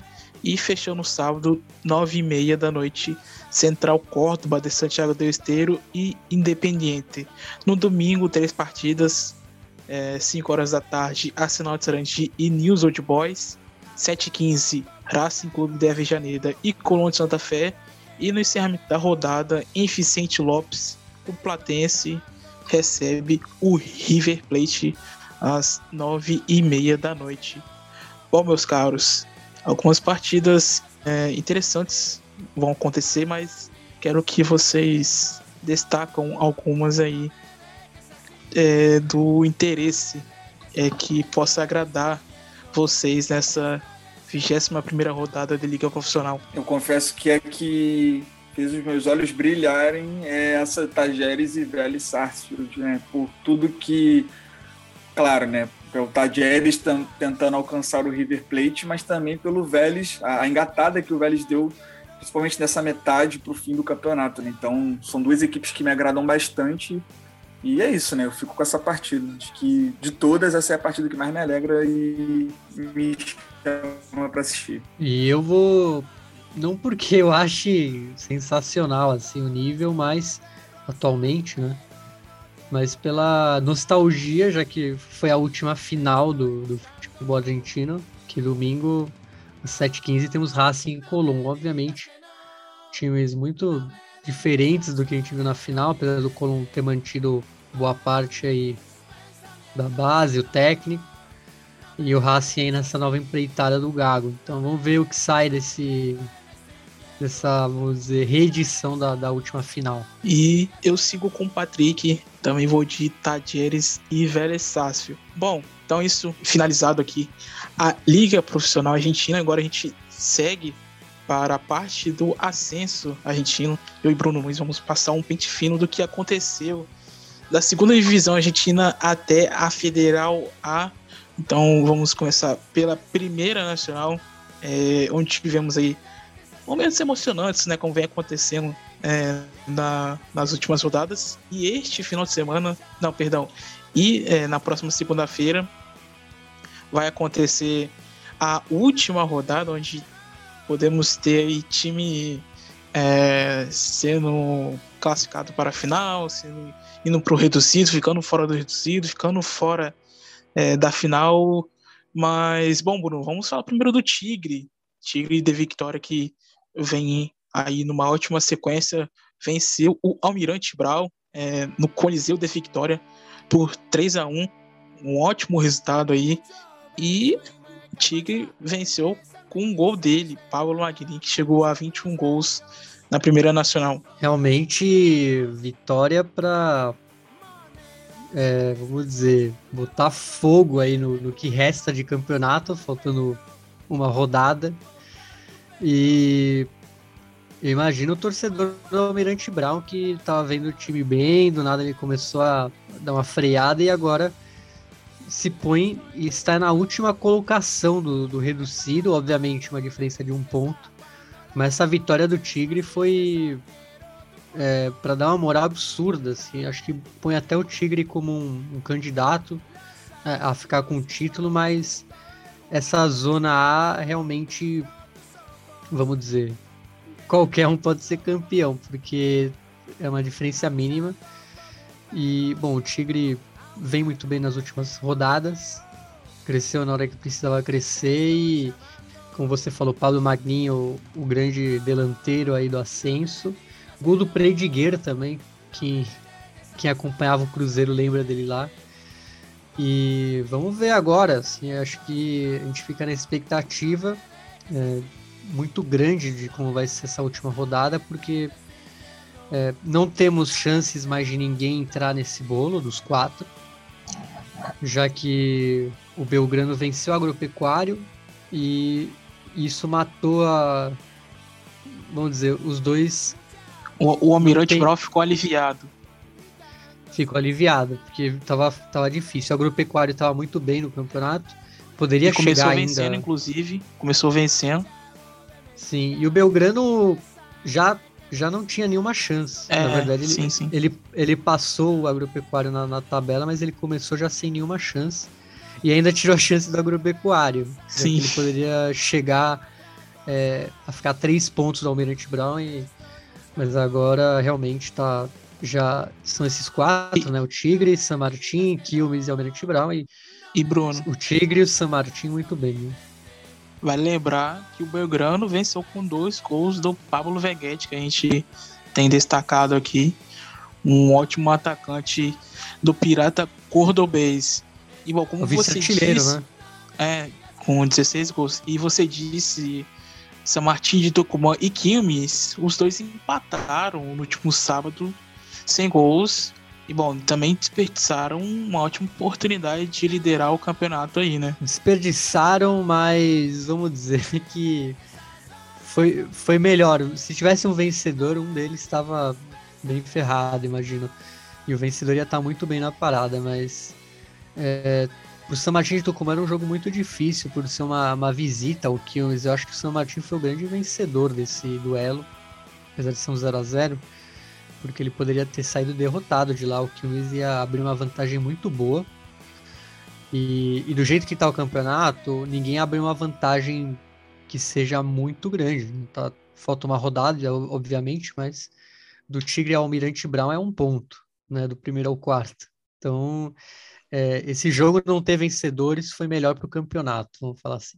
Bom, então já falando da última rodada que acontece na próxima segunda-feira, 15 de novembro, é, o Almirante Brau recebe é, no o, recebe em casa o Alvarado de Martel Plata, o San Martín Tucumã é, em La Ciudadela recebe o Tigre de Vitória e o Quilmes vai até Córdoba enfrentar o Belgrano, Pirata Cordobês.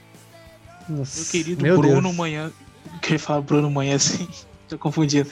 Bruno Nunes, é, para você, quem vai pra final aí? Qual o seu palpite do time que vai pra final? Olha, muito complicado, Difícil, né? Muito difícil, essa, né? Porque o Almirante Brown, o Alvarado tá, vem muito bem no campeonato. Esse... Um, ti, um, time que não, não, não, brigava por nada.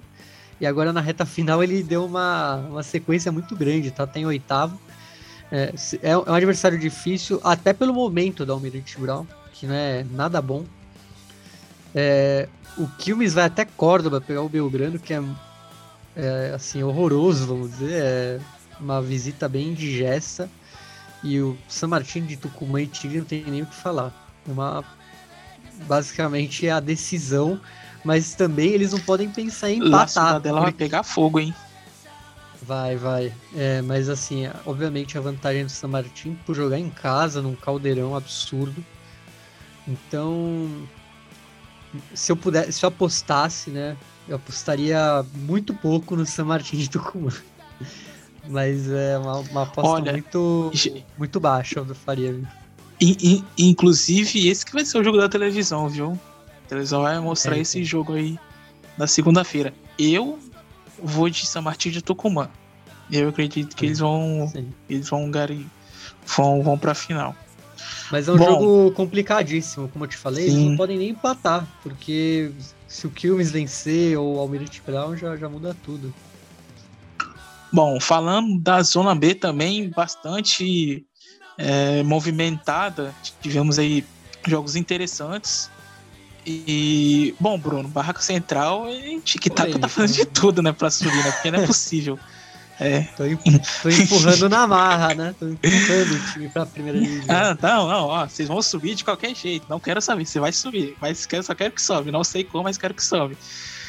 É, tá... Venceu o San Martín de San Juan por 3 a 0 é, e lidera essa zona B com 55 pontos.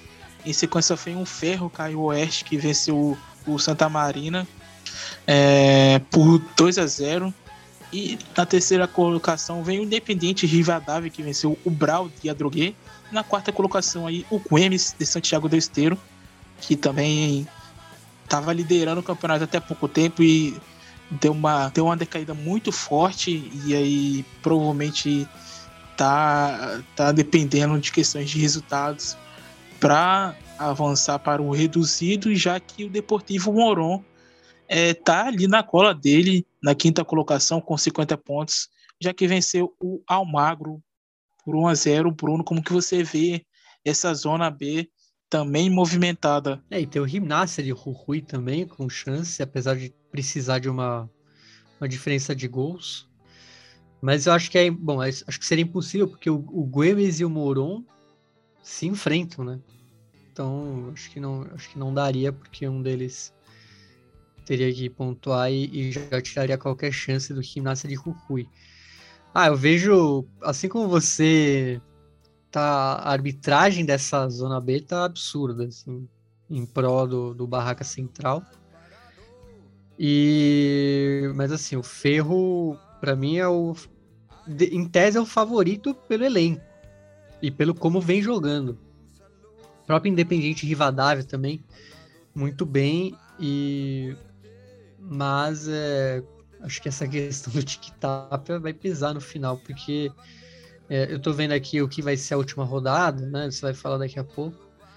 É, o Barracas tem um jogo fora de casa, mas em tese fácil. Mas a gente sabe que o Barracas não vem jogando bem e tem se beneficiado aí. Quando não jogar bem, tem um, tem um 12 segundo jogador aí. Exatamente. É, o Independente Rivadavia vai até São Juan enfrentar o San Martín. O Barraca Central enfrenta o Vidia Dalmini. O Ferro Oeste enfrenta o Almagro. E como você adiantou, temos aí o confronto entre o Emes de Santiago do Esteiro e Deportivo Moron. Para você, quem é o candidato aí que vai para a final? Ah, antes de você responder, eu, eu chuto que é o Ferro tá com muita é cara de ser o ferro. Tá com é muita cara de ser o ferro. A gente não Porém, pode. Né? Mas, mas, mas, a gente vai. É, tem isso. Vai lembrar também que tem o, o Braganic nessa história.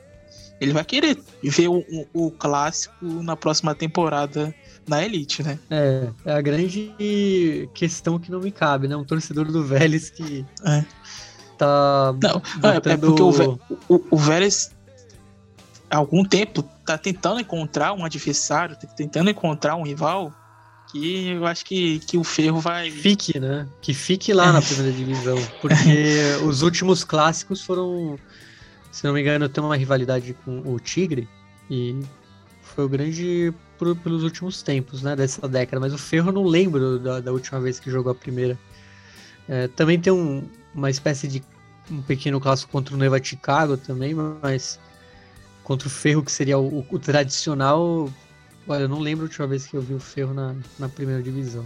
Seria ótimo nesse né, clássico de volta. Sim, exatamente.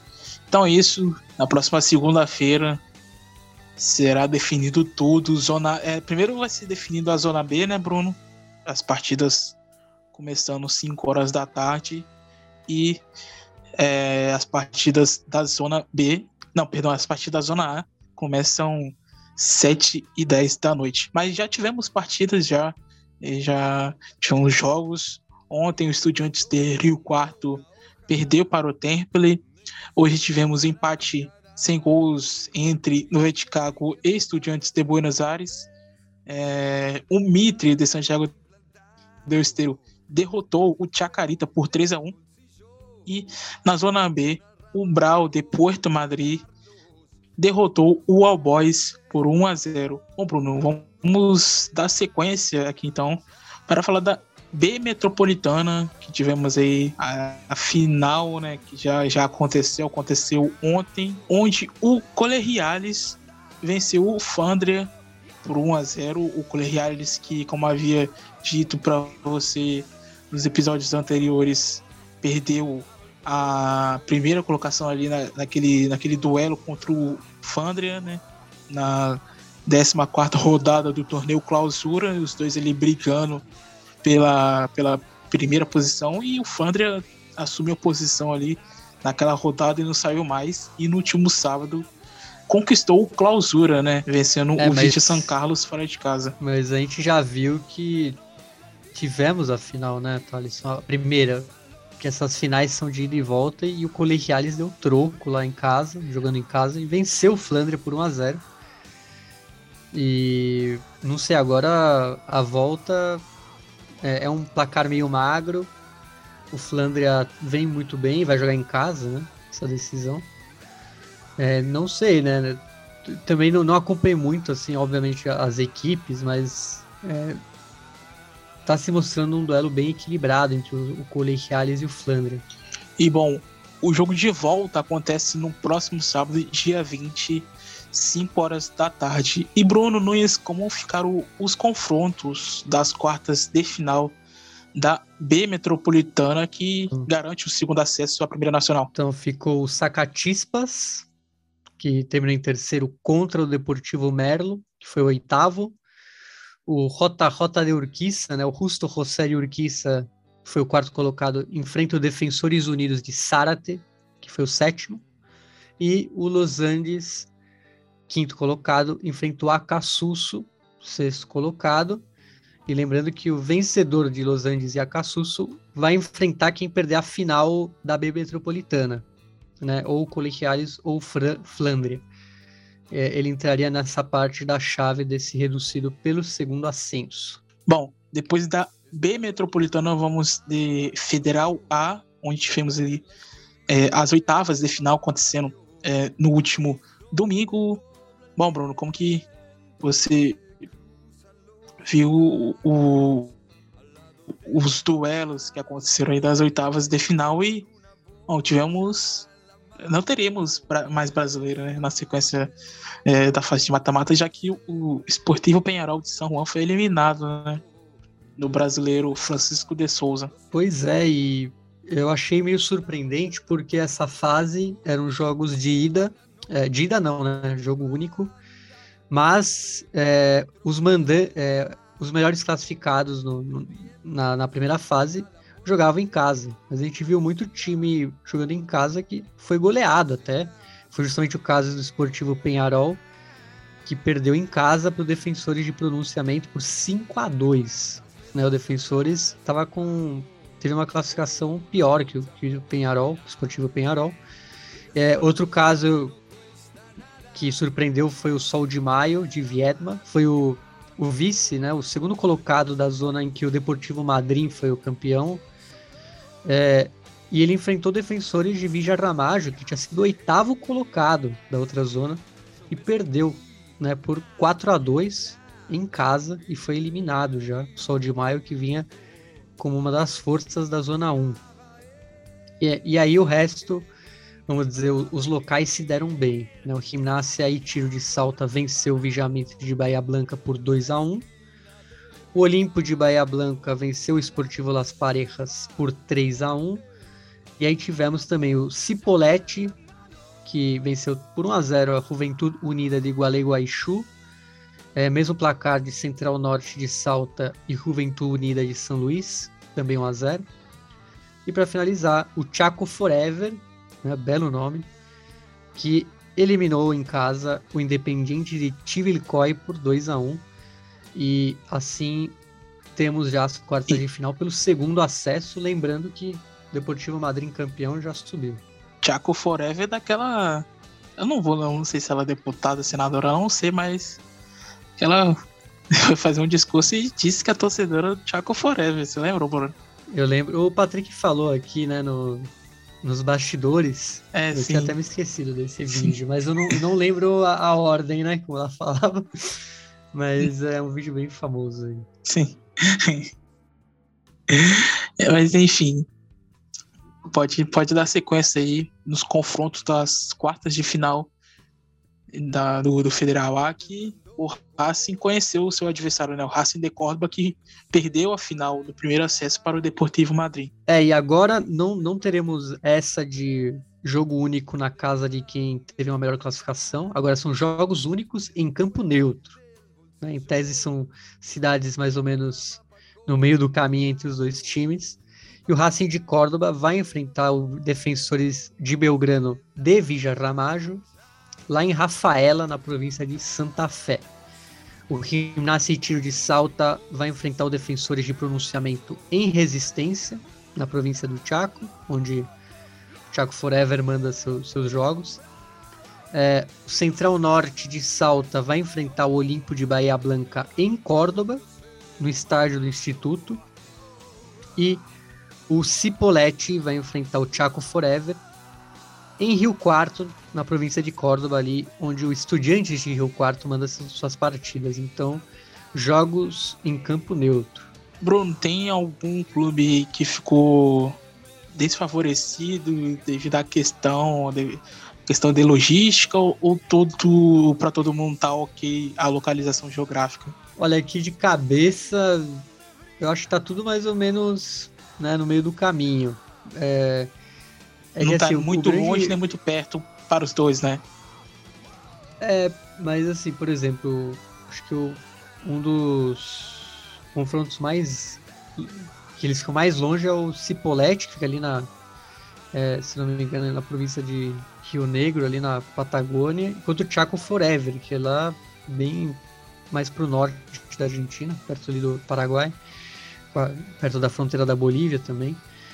É, e joguei em Córdoba, que é meio pro, pro leste assim, do mapa. Então não sei se esse tá muito no meio do caminho para os dois. Então é, talvez esse seja, o mais fora de mão para ambos os clubes. E bom, Bruno, vamos falar de primeira C, que hoje tivemos a última rodada do Clausura, a 19 rodada do torneio Clausura. Vale lembrar que o Abertura venceu pelo DOC Sul que é do partido de Avejaneda, e a final e o clausura foi vencido pelo Bezarateg, é, onde derrotou o Real Pilar por 1 a 0 em casa e vai enfrentar o Doxu, como disse é, agora. É, a, a final é, ida e volta, os horários e os dias ainda vão ser confirmados, mas Bruno fala um pouquinho sobre a primeira C e também já foram definidos os confrontos das quartas de final, né? Times interessantes, né, nessa lista, né? Olha, o Beraçateg, campeão do Clausura. É, eu, eu acabei acompanhando, foi um pouquinho antes do jogo, do, do, do programa.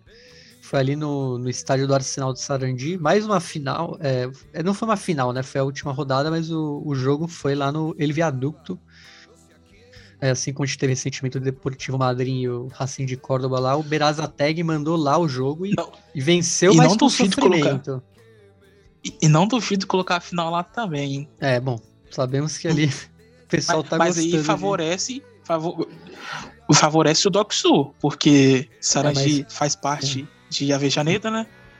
É mais próximo. É, o Berazateg já é mais pro lado de Florencio Varela, por ali.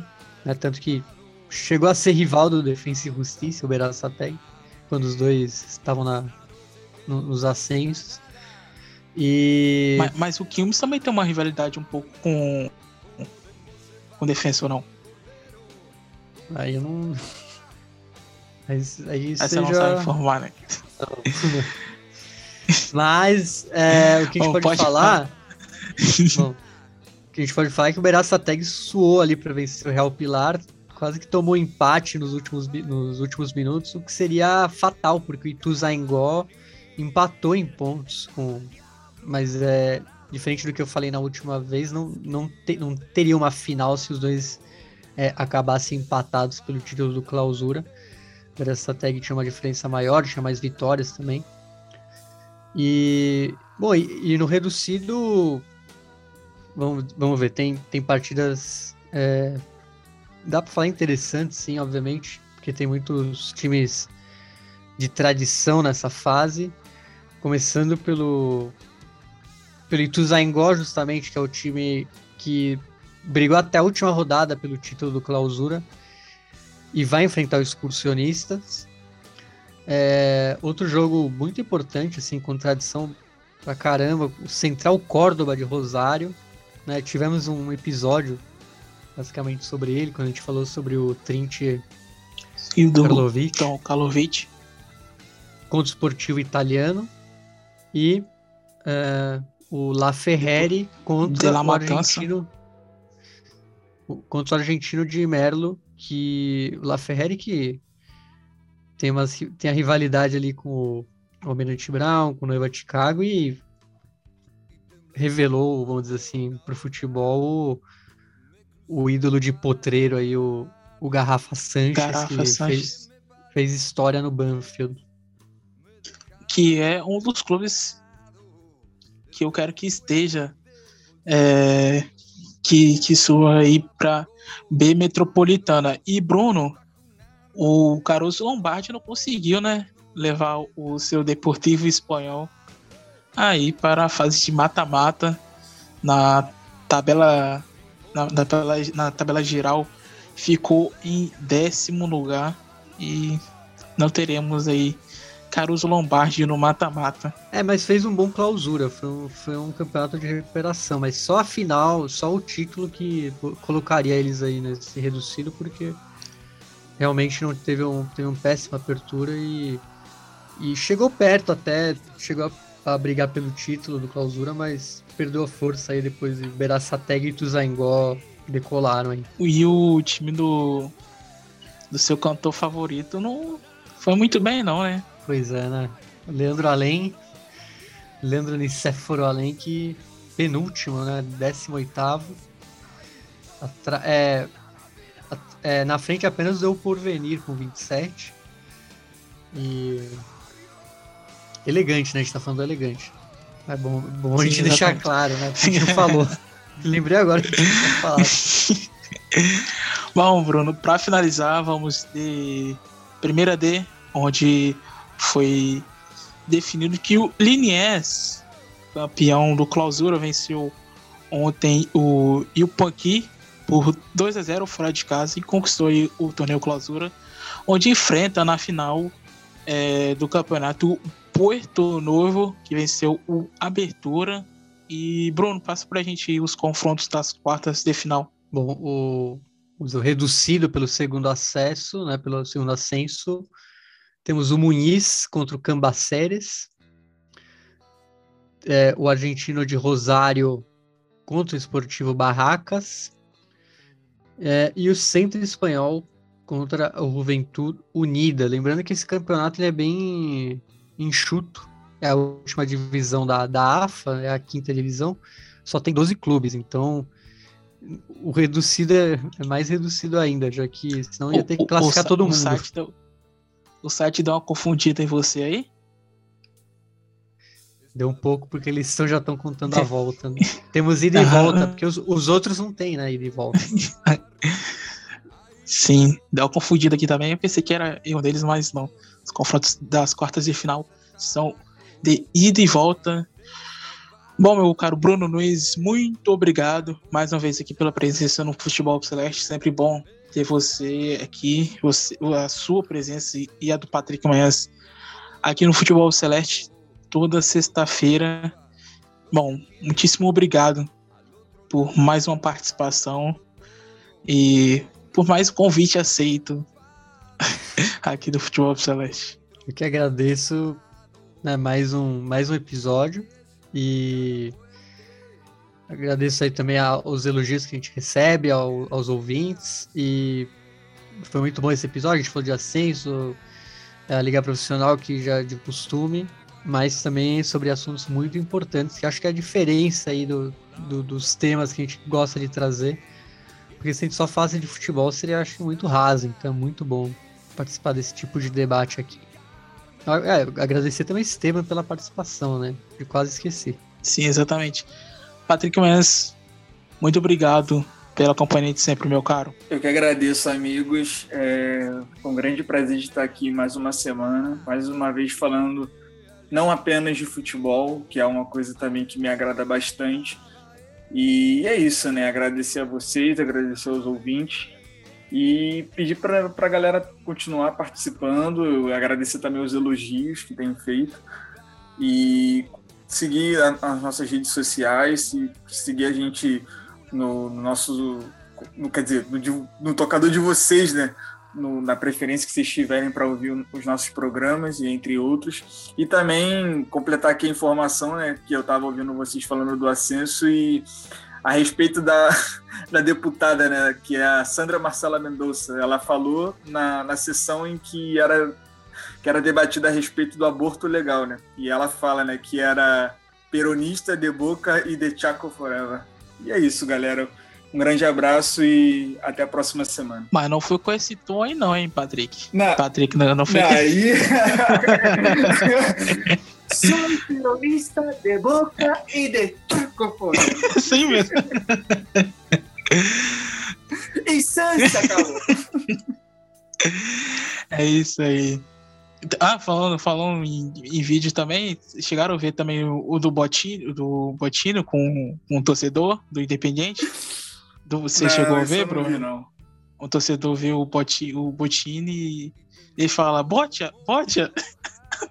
Você não viu? vi, não vi e eu me confundi. Falou Botini, eu achei que era o Ciro Botini do Shoptime. Não. Eu, eu vou, vou, Vou mandar depois para vocês. Não é uma figura. Enfim, é, muito obrigado a, a, todos vocês que acompanham aqui o Futebol Celeste. É um prazer imenso ter vocês aqui escutando os nossos episódios e também agradecer. É, tivemos a honra de receber o Esteban Paulon, é, diretor executivo aí do Instituto Políticas Públicas LGBT mais da Argentina para falar sobre um tema bastante importante que foi essa iniciativa do Rosário Central, é, desse projeto que foi, que foi colocado em prática do Clube Canaja, é, promovido pela Secretaria de Gênero e Diversidade do clube, onde é, se tornou o primeiro time da Argentina e da América Latina a aderir à lei de cotas de trabalho para funcionárias travestis trans. Bom, e a música de encerramento da edição de hoje do Futebol Alpe Celeste vai ser com Miss Bolívia, é, cantora argentina, é, que é abertamente bissexual e tem uma ligação bastante afetiva com, com os direitos humanos. Também é a, a favor da legalização da maconha e do aborto é, além de ser uma compositora, psicóloga, produtora e DJ argentina, tem um, tem um estilo musical de combi, de hip hop, de dance, de culpa vigeira e de reggae. Inclusive, estava até conversando com o Bruno agora há pouco. É, eu vi um filme dela, mas não sabia que, que era ela. Tem disponível lá naquela locadora vermelha. É, prometo trazer aqui na próxima edição o nome do filme, agora não, não me recordo qual é, qual é o nome que eu. Qual é o nome do filme que eu assisti. Vi até pouco tempo, inclusive, muito bom para quem tem interesse. Bom, a gente encerra com ela, Miss Bolívia, é, uma música aí do álbum é, Parem de Matar-nos, é, onde ela alerta para o crescimento dos feminicídios na América Latina e incentiva mulheres a lutarem pelos seus direitos. Então é isso. Miss Bolívia, parem de matar-nos. Até a próxima semana.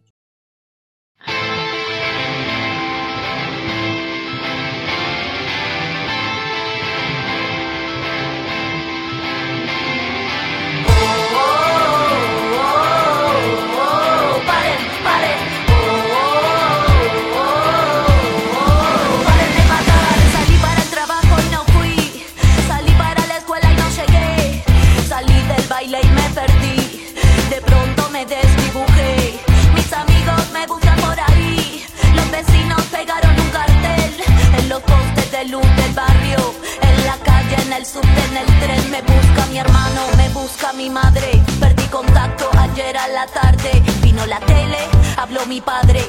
La red explota, el Twitter arde. Si tocan a una, nos tocan a todas. El femicidio se puso de moda. El juez de turno se fue a una boda. La policía participa en la joda y así la historia de la humanidad, que es la historia de la enfermedad. Ay carajo, qué mal que estamos, los humanos, locos,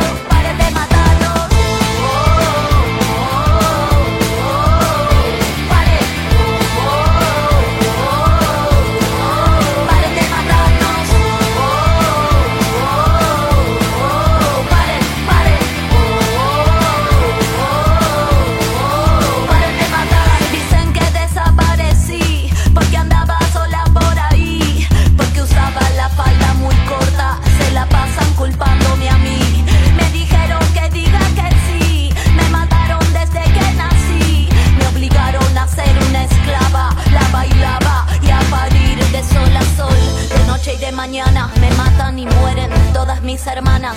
Me duele el cuerpo y las entrañas. No quiero que me toques, chabón, no tengo ganas. Me matan y se infecta la raza humana. Le temen al poder que de mi boca emana. Soy esta herida que pudre y no sana. Me matan y conmigo se muere mi mamá. Y es la historia de la humanidad, que es la historia de la enfermedad. Ay, carajo, qué mal que estamos. Los humanos, locos.